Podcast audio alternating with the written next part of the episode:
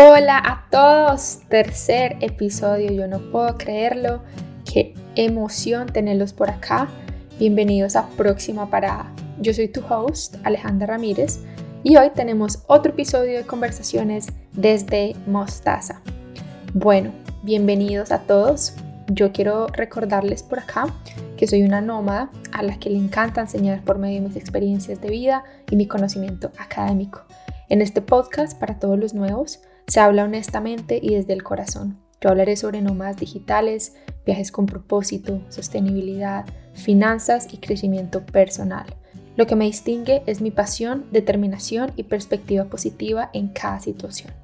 Y bueno, sin alargar esto mucho, vamos directamente al episodio 3. El episodio 3 es la segunda parte de mi historia de voluntariado en Kenia, África. En la primera parte les contaba un poco del contexto de qué era ser una voluntaria, la organización, los trabajos que tenía que hacer, las realidades del país, mis sentimientos encontrados de tristeza y de felicidad. Y bueno, ya con toda esa información puedo ir un poquitico más rápido en esta segunda parte y contarles ciertos episodios que, que a mí me cambiaron y me transformaron en los dos meses y medio restantes que me quedaban. Les conté más o menos como mi primer mes. ¿Qué pasó después de ese primer mes? Eh, Jenny o Alejandra la mexicana y yo teníamos ganas de hacer más y más y más. Y aparte de trabajar en los hospitales, haciendo esas labores sociales de hacer los exámenes de SIDA, yo le propuse a Alejandra que nos fuéramos como comunidades rurales y que fuéramos a ayudar también a adultos mayores. Pero pues Ale me decía que ella sentía que de pronto los adultos eran un poco más difíciles de tratar y me decidió cambiar un poco el plan ella me propuso que nos fuéramos a vivir con una prima de ella, que es una monja y estaba en el norte de Kenia. La prima vivía con una comunidad, una tribu que se llama la tribu Gabra. Ella ya llevaba cinco años en esa tribu, en un sitio bastante lejos, donde en realidad se llega de milagro. Toca tener en cuenta que esta nueva aventura obviamente no era ni tenía nada que ver con la organización, ni, mm, tanto con el voluntariado, ni con la comunidad en la que estábamos trabajando. Así que la hermana Betsa, que es la monjita, nos ayudó a hablar con la organización, a explicarles que queríamos irnos esas dos o tres semanas de misionarias al extremo de África, perdón, al extremo de Kenia, a trabajar con la comunidad Gabra. Eh, la organización dijo, no, no hay ningún problema, pueden hacerlo, pero nosotros no nos hacemos responsable en lo absoluto de ninguno de los gastos de ustedes, tanto de viaje como alimentación, eh, acomodación y todo lo demás. Pero bueno, contamos con la ayuda de Betsa y la iglesia, donde nos brindaron alimentación y acomodación a cambio de trabajo. Así que no se diga más, estábamos demasiado emocionadas y lo bueno era que pues estábamos juntas, entonces no daba tanto miedo. ¿Qué hicimos? Empacar el backpack, despedirnos de toda la gente del orfanato, obviamente era una despedida temporal y empezamos esta aventura. ¿Qué nos esperaba? Nos esperaba un primer matatu, matatu es el bus, creo que ya les había contado, y ese primer trayecto eran seis horas hacia un sitio que se llamaba Isiolo. Ahí teníamos que cambiar de matatu a otro que nos llevaba a un pueblo que se llamaba Marsabit. Ese pueblo quedaba a 13 horas y en Marsabit nos íbamos a encontrar con la hermana Betsa. Ahí íbamos a pasar la noche. Al día siguiente la idea era comprar provisión de todo lo que necesitáramos por esas dos semanas, comida, em, juguetes para los niños y bueno, cosas así que quisiéramos llevar a la misión. Y ahí tendríamos que irnos al pueblo del norte. ¿Y cómo nos íbamos para este pueblo? Nos íbamos en un camión de carga animal o de carga de comida hacia Maicona. Maicona es el pueblo que les digo donde íbamos a hacer el voluntariado o la misión. Porque en realidad no existe transporte público hasta allá. No existe nada, nada, nada, nada. Todas las comunidades y la tribu Gabra son comunidades nómadas donde están constantemente en movimiento. Es un sitio bastante desértico y se encuentra en la frontera con Etiopía. Empezó el viaje. Teníamos que irnos al norte a esta nueva misión. Y ese trayecto fue toda una aventura. Yo creo que es el viaje en bus más duro que me ha tocado en mi vida, pero a la vez más gratificante porque creo que crecí muchísimo como persona por todo lo que nos pasó. Bueno, coincidió que la hermana Betsabe tenía que ir a Nairobi hacer unos trámites de la visa de ella. Entonces al final nos llamó y nos dijo que ir con nosotros todo el trayecto, que pues era una tranquilidad enorme, ya no tener que hacerlo solo Aleja y yo. Y así fue como emprendimos. Nos encontramos en la parada del bus a eso del mediodía y cogimos un matatu que era pequeño, solamente de ocho personas, así que nos tocó silla para cada una. Sorprendentemente no rellenaron este matatu porque siempre exceden poner muchas más personas de las que caben. En el camino nos llovió y por mi ventana estaba dañada, entraba mucha agua, así que pues nada, pañito húmedo, rellenar el huequito donde entraba y problema resuelto. Uno empieza a volverse creativo. Más o menos unas casi seis horas de trayecto, faltando solo 15 minutos para llegar al pueblo, a Isiolo, nos pinchamos. Así que tocó bajarnos, despinchar y bueno, volvernos a montar y seguir. Llegamos a este pueblo, qué humedad, qué calor, eran solamente tres cuadras. Eh, es un pueblo bastante popular para hacer cargas de comida, ya que es, tienes como una zona de agricultura. Teníamos que esperar más o menos una hora ahí porque el siguiente bus salía a las 8 de la noche para Marsabit, el siguiente pueblo, y nos quedamos en una tienda de celulares. El dueño de la tienda ya conocía a las monjitas y nos dejó quedarnos ahí como sentaditas, pues por temas de seguridad, para evitar robos o atracos o algo así era bastante común en esa área. Y bueno, hablando de dinero, yo creo que no les había contado antes cómo hacía yo para mantener mi, mi dinero, mi efectivo sobre todo, porque no habían muchos cajeros o sitios para retirar. Todo es prácticamente en efectivo en Kenia. Yo utilizaba como tres métodos para guardar mi dinero. El primero es le hice como un bolsillo secreto a las botas mías por dentro, donde ahí ponía dinero. El siguiente era con cinta transparente me amarraba en la pierna, en la parte de arriba de la pierna, un bulticos de dinero y me lo amarraba con cinta por toda la pierna y con eso ahí nadie podía ni verlo ni tocarlo. Y la tercera para mis tarjetas de crédito y para dinero ya como sumas más altas, eh, lo que hice fue crear como si fuera una toalla higiénica donde era totalmente cosida, desocupada por dentro y cosida por los lados y ahí puse todo y esto lo cosí a unos cucos y me ponía esto encima de mi ropa interior eh, cuando hacía trayectos largos como estos de buses. Eso no era de todos los días. Pero lo que sí tenía claro es que no se puede tener billetera y no puedes tener todo el dinero en un solo sitio, porque en el momento que te roben, pues que te roben un poquito, pero que no te lo roben todo. Ese trayecto hacia Maicona, en ese bus, fue el más duro de todos. Era un bus gigante, gigante.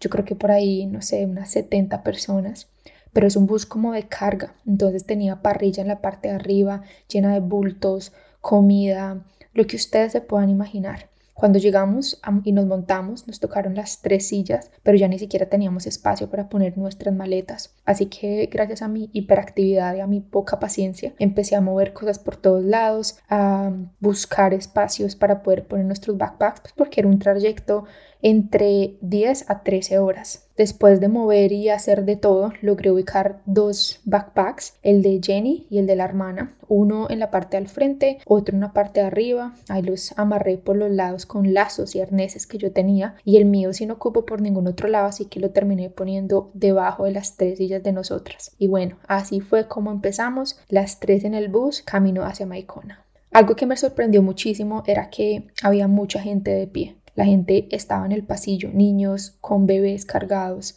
señores, de todo. O sea, había mucha gente, mucha gente de pie. Y yo decía, pero ¿cómo van a hacer para estar de pies por más de 10 horas? O sea, esto es una locura. También habían gallinas, había hasta un animal en el corredor, eh, creo que era una oveja una cabra, una de las dos. Y bueno, en realidad era em, un bus sobrecargado. Pero bueno, con la mejor actitud, respirar profundo y esperar que nada malo nos pasara. Llevamos ya un par de horas esperando para irnos y el conductor no aparecía, así que yo me bajé del bus para buscar dónde estaba. Y bueno, después de caminar por un montón de sitios, encontré que había como un bar y lo vi ahí sentado, cagado de la risa, tomándose una cerveza. Y bueno, fue a preguntarle cómo a qué hora nos vamos a ir, que, cuál es la cosa que estamos esperando en inglés el señor poco hablaba inglés, por supuesto, pero se dio cuenta que yo estaba molesta y se levantó y me dijo, pole pole cuya japa, que es como, lo siento, lo siento, ya, ya nos vamos. Y después me explicó que supuestamente había como un problema técnico y que en unos 15 minuticos nos íbamos. Evidentemente nos fuimos a los 15 minutos, pero nunca hubo mecánico ni problema, simplemente las ganas de beberse una pola, eso era todo. El nivel de irresponsabilidad, sabiendo que había que manejar muchísimas horas. Señoras y señores, en el bus, ¿qué no pasó? Hubo llanto, hubo penes, vaginas, colas tocando mi cachete, sudor por mis brazos, montonera, llanto, chichi y popó recorría el piso del bus, tanto de humano como de animal. Fue una experiencia loca. No puedo dormir en toda la noche de la mezcla de sentimientos que tenía. Pero bueno, todo hacía parte de la aventura. Intenté llenarme de calma, respirar profundo y simplemente aceptar que eso era lo que había y tenía que continuar hasta que ya llegáramos al sitio. Me acuerdo mucho que cuando llegamos a Marsabit, lo primero que noté era que mi backpack estaba totalmente mojado y estaba mojado de chichi y de otras cosas que no quieren ni saber porque como estaba debajo de las sillas y eran tantas horas de camino, había mucha gente de pie, pues la mayoría de entre animales y personas hicieron del cuerpo ahí sentaditos y bueno, todo eso llegó a mi mochila. Así que mi primera misión era lavar todo cuando llegara a mi destino final en Marsabit, ni siquiera en Maicona, o sea, todavía faltaba un camino más para llegar al pueblo donde queríamos llegar. El camino a Maicona fue totalmente diferente al trayecto anterior, porque ya era un área mucho más desértica y era también mucho más definida por las diferentes tribus. No era una arena amarilla ni pesada, sino que era más bien como piedras volcánicas grandes y tierra árida. Habían muchísimos camellos, burros y miles de ovejas con sus pastores. Resulta que los pastores normalmente son niños, no sé, por ahí de 7 a 10 años. También habían muchísimas maniatas. Las maniatas son como se le dicen a las villas o grupos de tribus o clanes. Y también habían ñumbas, que son como las casas típicas. Normalmente una maniata consiste de unas 5 a 10 ñumbas. Fueron solo dos horas y media de camino y cuando llegamos, la hermana Gabriela, que es otra mexicana, nos estaba esperando con letreros de bienvenidas a Aleja y a mí. Bastante especial esa llegada porque habían letreros que decían Karibuni Maikona, Wewani Weto, Karibuni, los mensajes traducían como bienvenidas y bendición a las invitadas. La verdad que era bastante especial, tenían una bandera de México colgada en una de las paredes y una bandera de Colombia improvisada que las hermanas hicieron. Así que, pues, qué mejor recibimiento que esto. Luego de esta bienvenida nos mostraron el cuarto a cada una, teníamos cuartos individuales y era en la casa parroquial al lado de la iglesia. Después tuvimos una cena y bueno, esa fue nuestra primera noche en Maicona. Valió toda la pena los dos días largos, largos de trayecto y ya nos esperaban un montón de aventuras nuevas con esta tribu Gaura, con las hermanas y pues con la iglesia que para mí era algo totalmente nuevo porque en temas de religión y eso yo nunca había vivido una experiencia así. Yo crecí en una familia muy, muy católica. Mis abuelas, mis tías, mis papás, bastante, bastante católicos. De iglesia, casi que todos los días, misa los domingos. Yo era también la monaguilla y de alguna manera crecí en este ambiente tan fuerte de religión. Cuando me fui a Australia a los 17 y empecé a darme cuenta de muchas otras religiones, de culturas, a conocer muchos amigos de diferentes religiones, musulmanes, hinduismo, budismo, eh, también muchas personas ateas. Australia en sí no tiene una religión, Australia es un país tan multicultural que es una combinación de muchas, muchas religiones.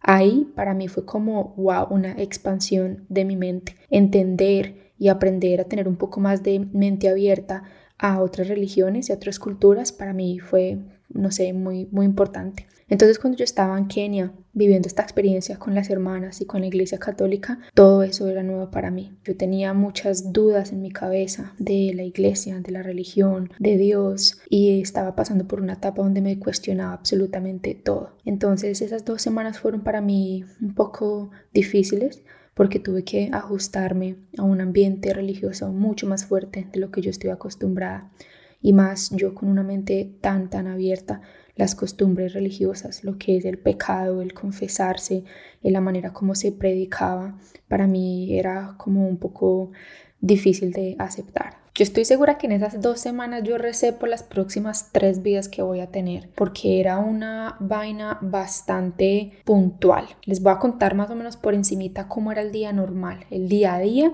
en la casa de la misión de Maicona donde yo estaba. La campana suena a las 5 y 30 de la mañana. Es hora de levantarnos. La noche anterior las hermanas nos habían explicado, Alejandra y a mí, las labores que teníamos que hacer en la casa, pues porque todos teníamos que ayudar y contribuir. De 5 y 30 am a 6, a Jenny le tocaba barrer toda la casa mientras yo me bañaba y me vestía. Después ella se bañaba y se vestía y yo tenía que trapear toda la casa. En esos mismos 15 minuticos, eran 30 minutos entre las dos. La hermana Betsa arreglaba la cocina y preparaba el desayuno, mientras la hermana Gaby preparaba la iglesia para la Santa Misa. De 6 a 6 y 45 era la oración de la mañana dos pasajes bíblicos, oración del día correspondiente y reflexión. 6 y 45 a 7 y 30 era el desayuno, después tocaba la lavada de losa y lavada de dientes. De 7 y 30 a 8 de la mañana era la hora de la misa.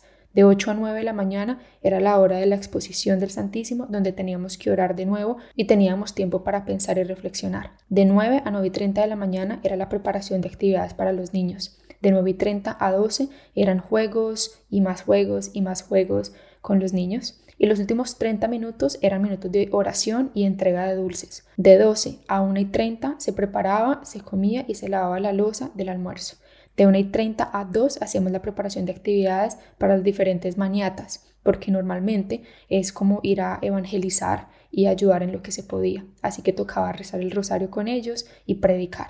De 2 a 6 de la tarde caminábamos a diferentes maniatas. Las maniatas estaban situadas en diferentes sitios a distancias entre unos 4 kilómetros a 10 kilómetros. Todos los días era un clan diferente en el cual teníamos que tener como actividades diferentes, manualidades, artesanías, sobre todo con las mujeres y pues jugábamos con los niños y también obviamente al final reciábamos el rosario y orábamos con todas las familias. De 6 de la tarde a lo que nos demoráramos a llegar a la casa parroquial, después de haber visitado bastantes maniatas, teníamos que preparar la comida, lavar la losa y alistarnos para salir de nuevo a eso de las 8 de la noche. En las noches continuamos con las visitas, pero ya eran maniatas más cercanas a la parroquia, no más de 2 kilómetros.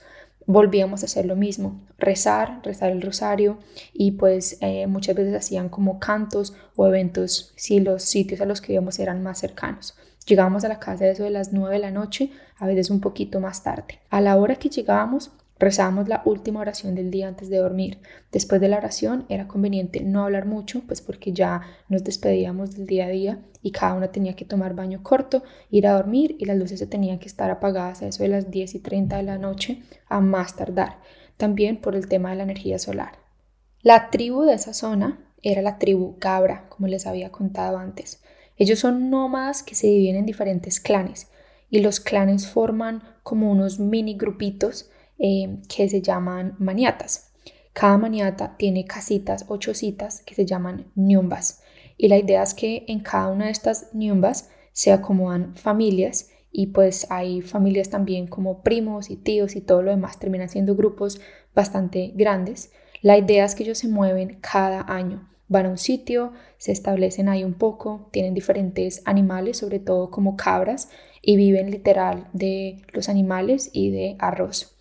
Las mujeres son las berracas de la tribu, son las que construyen las casas, las que trabajan, las que cuidan y alimentan a las familias. Se encargan también de recoger la leña y el agua, pues porque obviamente no hay agua disponible. La del agua está a distancias bastante largas, no sé, 10, 7 kilómetros a veces la más cercana en algunas de las clanes o las tribus era 3 kilómetros y pues tú tienes que ir con un botellón, no sé, 10 litros, 20 litros, cargarlo en la cabeza y caminar de vuelta donde tú estés. No hay más transporte, no hay burros, no hay caballos, todo es a pie. Los hombres por su lado eran los encargados como de educar a los niños en criar a los animales, a los ovejos, a las cabras, pero eso era prácticamente todo lo que hacían. Ellos eran más de descansar y dormir y las berracas, las que hacían la mayor cantidad de trabajo en todos los aspectos, eran las mujeres. Pero culturalmente esto es así y así es como han vivido por muchísimos años. Dato curioso, en esta cultura gabra no existen los baños, no hay baños obviamente porque son nómadas, entonces construyen sus casas y al año se van y construyen otra casa. Lo único que ellos hacen es huecos en el piso, simplemente por donde van, van caminando literal y de un momento a otro se agachan, arman un huequito y ahí se hacen sus necesidades. Hay un dato curioso que puede ser un poco controversial, pero esto es cultural. Las niñas ayudan muchísimo a las madres, están ahí unidas aprendiendo todo lo que una mujer tiene que hacer con sus diferentes roles en la cultura de ellos. Y cuando les llega la menstruación por primera vez, se les practica un tipo de circuncisión donde les cosen los labios vaginales para evitar que pierdan su virginidad antes de ser casadas. Es bueno mencionar que esto no sucede en todos los clanes, pero en la gran mayoría son como unas prácticas personales en algunos de los clanes, algunas de las familias. Para las niñas esto es como un acto de valentía y orgullo en el que ni siquiera pueden llorar durante el procedimiento. Yo creo que puedo quedarme horas y horas hablando y contándoles en estas conversaciones sobre Kenia y todo lo que viví allá. Pero en este momento quiero leerles parte de uno de los emails que le mandaba mi familia a mis amigos cuando estaba allá. En esa época no habían redes sociales o pues Facebook estaba hasta ahora empezando y pues la manera de comunicarme era mandándoles un email semanal. Yo obviamente he leído todos estos emails de nuevo para este podcast y el anterior para acordarme de nombres y cosas específicas. Y bueno, este sí tengo que leerlo letra a letra porque me impresiona cómo pensaba a esa edad. Esto fue el día 20 de abril del 2012. ¿Están listos? Los próximos cinco minutos van a sonar un poco monótonos porque lo estoy leyendo directamente desde el email, como les había dicho, y ya después vuelvo otra vez a la conversación normal sin tener que leer nada. Pero por favor pongan mucha atención porque me impactó mucho el mensaje y cómo me sentía en ese momento, a mis 21 años. Indudablemente, Kenia ha sido la mejor experiencia de mi vida. Como quisiera que pudieran ver todo lo que veo y sentir todo lo que siento. No necesito nada, absolutamente nada. Soy feliz. Desde que llegué, sentí un desapego de mí misma, a esa vida cotidiana, monótona, materialista, superficial, con fines y sueños constantemente. No estoy diciendo que es malo ser así, solo que no nos damos cuenta de que el mundo es mucho más que un soy yo y es mi vida. Afortunadamente, con la ayuda de mi familia, todo lo que me he propuesto en mi vida lo he cumplido y muy seguramente ustedes también. Pero, ¿a cambio de qué? Nos bañamos para no oler feo y sentirnos bien. Comemos para tener energía y variamos las comidas por gusto y placer. Trabajamos para darnos la vida que queremos. Compramos ropa y demás para sentirnos bien con nosotros mismos. Nos damos lujos de vez en cuando porque, como diría yo, es la vida que merecemos. Tenemos amigos porque nos hacen reír y sentirnos bien. Estudiamos porque sin estudio no somos nada. Tenemos novios y novias. O nos casamos porque no existe nada mejor que el amor. Y además, a quien le gusta la soledad, tenemos miedo a vivirla. Tenemos hijos porque la familia es lo único que queda en esta vida. Salimos porque es importante divertirse. Peleamos por pendejos, ya que la vida es muy linda para amargársela. So, relax. Nos enfermamos y hacemos todo lo humanamente posible para mejorarnos. Hacemos deporte para mantener nuestro cuerpo sano y saludable. Nos miramos a un espejo para sentirnos a gusto y seguro de sí mismo. Tenemos una casa para no mojarnos por si llueve y ya se imaginarán cuántos ejemplos más existen dependiendo de la vida de cada uno. Todo gira en torno a un bien propio, a una felicidad soberbia donde somos egoístas y sin darnos cuenta nos encerramos en nuestras preocupaciones que a su vez no son tan importantes, especialmente a comparación de muchas otras personas que no tienen nada de esas cosas que nosotros tenemos y que en realidad ellos sí tienen preocupaciones reales. ¿A dónde voy con todo esto?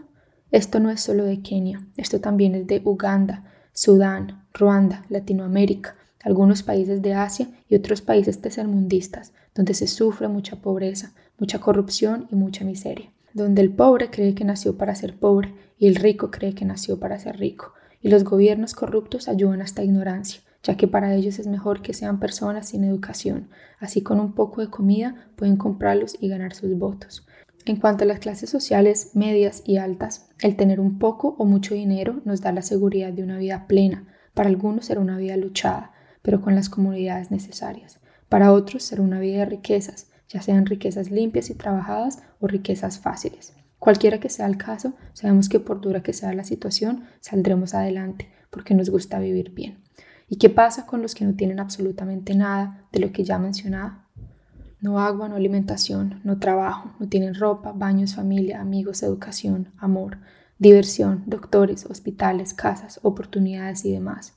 No tienen motivos para salir adelante o simplemente se acostumbraron a una vida simple sin muchas de estas cosas que todos los días nos dicen que tenemos que tener. ¿Y qué hacemos por ellos?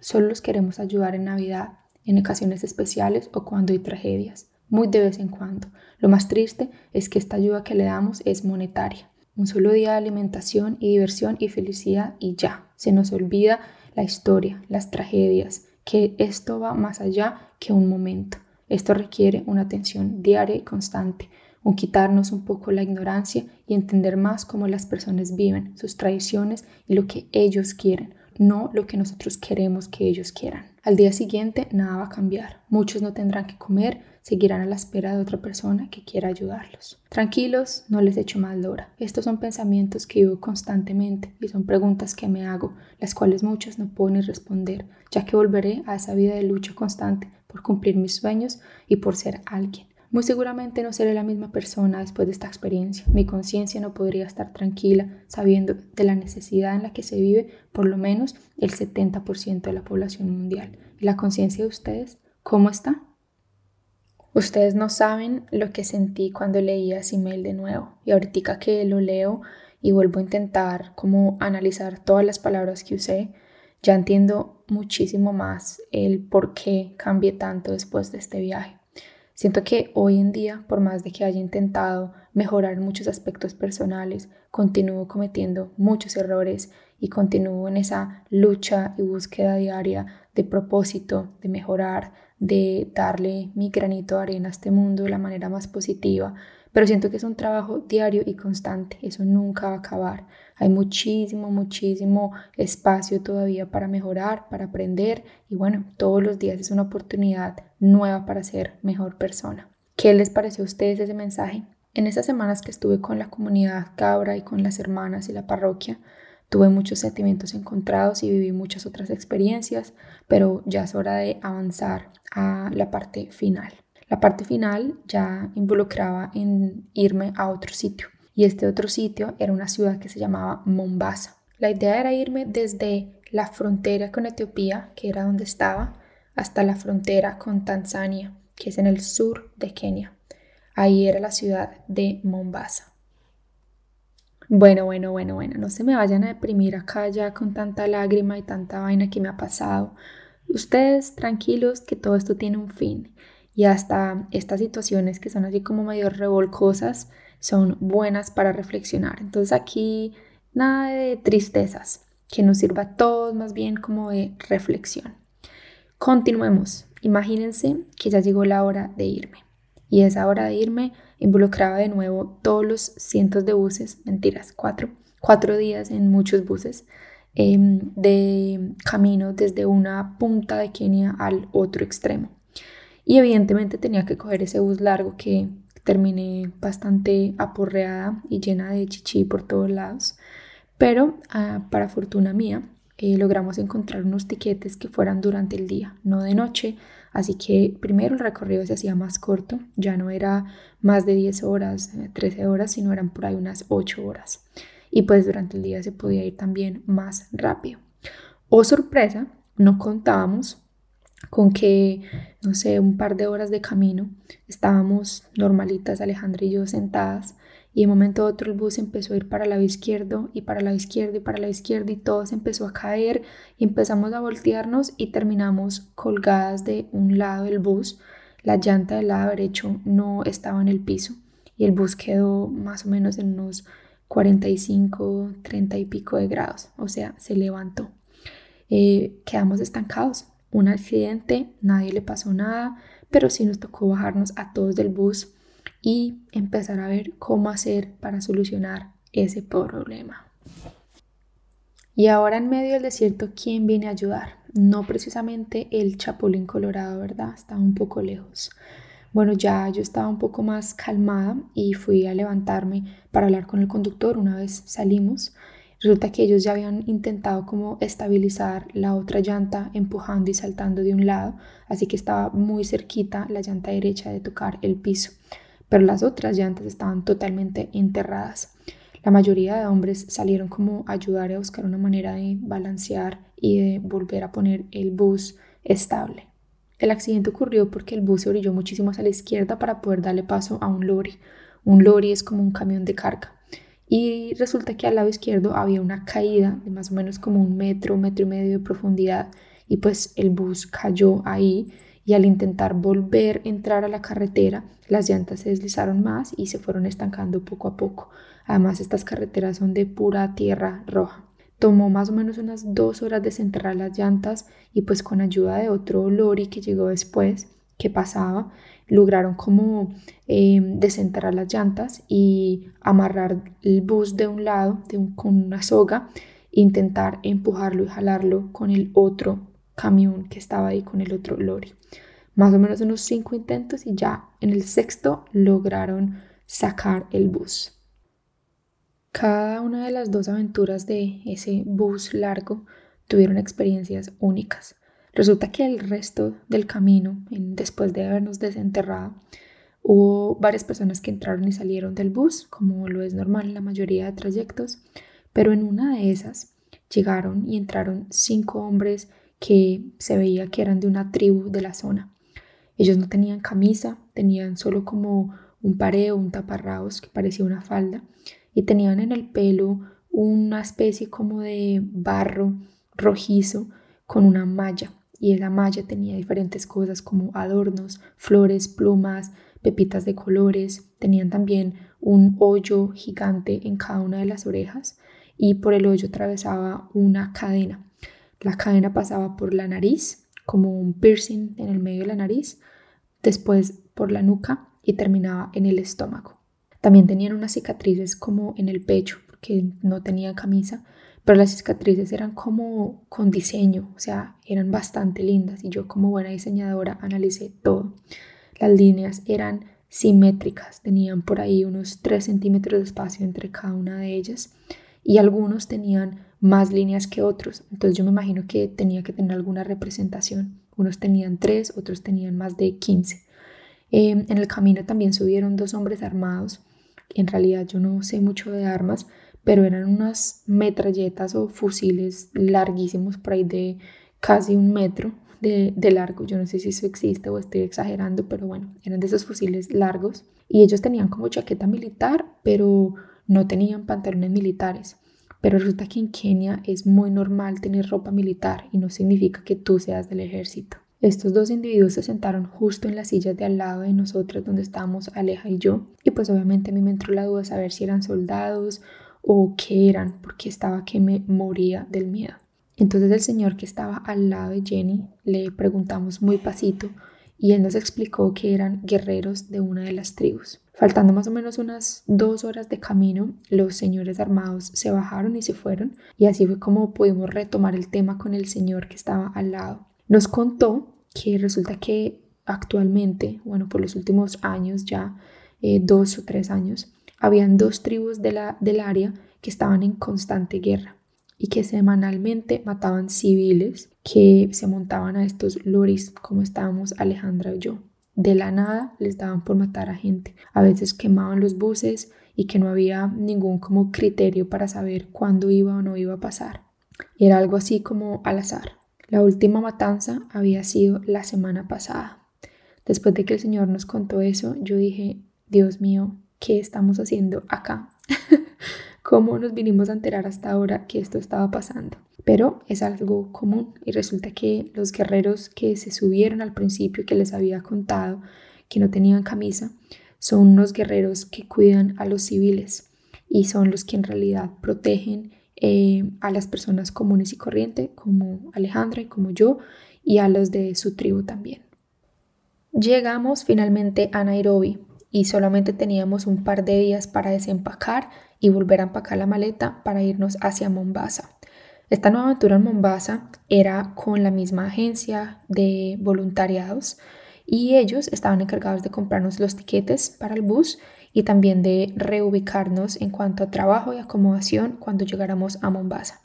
La idea era trabajar en una escuela y también trabajar en el centro médico haciendo los exámenes de SIDA. Así que a eso de las 6 y 30 de la tarde salimos a coger un nuevo matatu a la estación de buses hacia Mombasa. Para sorpresa de nosotras, Mombasa es una ciudad musulmana. Hay muchísimos árabes y es bastante popular. Así que habían buses de mejor calidad. Hora de subir al bus eran sillas grandes, aire acondicionado, maletas guardadas por los maleteros, botella de agua en cada puesto, luz personalizada y con un botón a la silla que se recostaba. Esto parecía el cielo. Yo no sabía dónde meterme de la emoción. Me sentí un poco desubicada, pues porque nosotras estábamos con botas, tenis sucios, backpack y ropa más bien medio mal, porque había llovido mucho ese día también. Teníamos bolsita de comida, el sándwich de peanut butter y también estábamos em, acostumbradas a los buses en los que habíamos viajado antes a Maicona. Las ocho horas de recorrido se pasaron volando, dormí como una bebé y llegamos a eso a las seis de la mañana. Cogimos un tuk-tuk, que es como un mototaxi más o menos, y nos llevó hasta el ferry. Ahí atravesamos como una bahía pequeñita y, es como si fuera una oreja más o menos que es más rápido atravesar en bote que irse en tierra. Una vez llegamos al otro lado de la bahía, cogimos un matatu que nos llevó a un sitio que se llama Diane Beach. Son varias playas, como más o menos en una recta, así toda la costa, y nosotros estábamos ubicados como en la tercera bahía de esa costa, en un pueblito que se llamaba Ukunda. Una vez llegamos al pueblito, empezamos a caminar hacia la casa donde nos íbamos a quedar. Y esta vez era una acomodación un poco diferente. Era una señora que se llamaba Tabi. Ella nos abrió la puerta y nos contó que era nuestra mamá. Desayunamos, nos mostró el cuarto y pues para sorpresa de nosotros no era la misma casa donde ella se quedaba. Era literal una casa totalmente aparte, como en un vecindario del chavo, la verdad. Eh, solo que este era un pasillo vertical lleno de cuerdas, de ropa colgada con otras puertas y gente en otras habitaciones donde vivían otras familias. Y el cuarto de nosotros era un cuarto con varios camarotes, creo que eran cuatro camarotes y tenía un baño chiquitiquitiquitico con una mini cocina de más o menos un metro por un metro. La cocina estaba cerrada porque habían cientos de miles de hormigas, polvo, moho y nadie la usaba, por lo tanto nadie la limpiaba. Mi querida Mombasa fue la ciudad donde fue el primer ataque. Pero este podcast ya está muy largo, así que lamento profundamente dejarlos en ascuas y yo sé que no me van a querer, por favor perdón, pero me extendí más de lo que debía y parece ser que voy a necesitar una parte 3 y parte final de esta aventura en Kenia. Evidentemente, como se han dado cuenta, hay mucho detalle y mucho contexto y la verdad que me gusta explicar las cosas bien claritas para que ustedes también puedan imaginarse un poco las situaciones, ya que al no haber imágenes hace que a veces sea un poco más difícil utilizar la creatividad. Eso es todo por hoy.